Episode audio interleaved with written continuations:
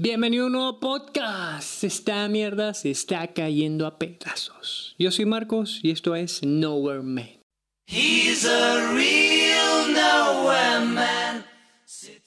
Definitivamente ir de compras en esta cuarentena es realmente complicado.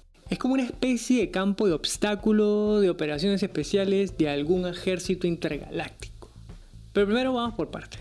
Lo primero es ponerte el uniforme en la puerta de tu casa. Qué vaina tan ladilla. Eso sí, no te olvides de todo lo que vas a necesitar al salir, ya que al ponerte la ropa no podrás moverte de la entrada.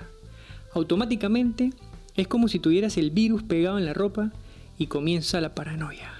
Es como si fueses alguna especie de hombre bomba que puede explotar en cualquier segundo o ante cualquier movimiento.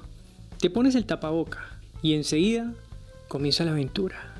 Sin tapaboca no sales de tu casa. Esa es la regla número uno. Es algo así como el casco de un astronauta. De eso depende nuestra vida. Una vez que cierras tu puerta, debes agilizar todos tus sentidos, cual gato salvaje. Tu oído se sensibiliza al igual que el tacto. Ahora, comprar el pan es una misión de la que quizás no regreses con vida. Es súper importante no distraerte, ya que nada te puede tocar. Siempre me hace sentir como si fuese Neo esquivando balas, ¿sabes? Neo, el de la Matrix. Aunque, pues para ser honesto, no soy Neo y las balas son personas. Sí, son personas, perros, rejas, puertas, bicicletas. Realmente no escatimo. Para mí, hoy en día, todo es peligroso. Llego a pensar que ahora soy una especie de Spider-Man con una misión clara en la mente. Un aguacate y 20 panes. Tal vez suene fácil, pero hoy en día nada se sabe. Todo es difícil. En primer lugar, y con la mano en el pecho lo digo, los viejitos. Siendo los que más están en peligro, hoy abundan en la calle. Esa es una vaina que yo no entiendo. El hecho es que ahora son una especie de bombas zombie que deambulan por todos lados y me ponen a pensar, ¿qué carajo hacen en la calle?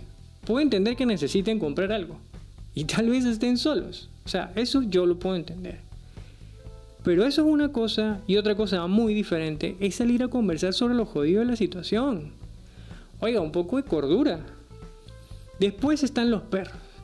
Mis vecinos los sueltan como si su suciedad se limpiara sola. O peor aún, como si ellos no pudieran cargar con el virus. Yo no me confío. Así que camino con un palo, sí, con un palo, haciendo gestos como un monstruo del pantano con tapaboca. O pues la mala versión de Daredevil, lo que se te venga a la mente primero. Una cosa sí está clara, y es que la situación es realmente complicada. Una vez que llego a la panadería, la cosa se pone tensa. Cada persona se vuelve automáticamente mi enemigo. Se acabó la amistad. Trato de mantener mi distancia y al mismo tiempo veo posibles síntomas en la gente.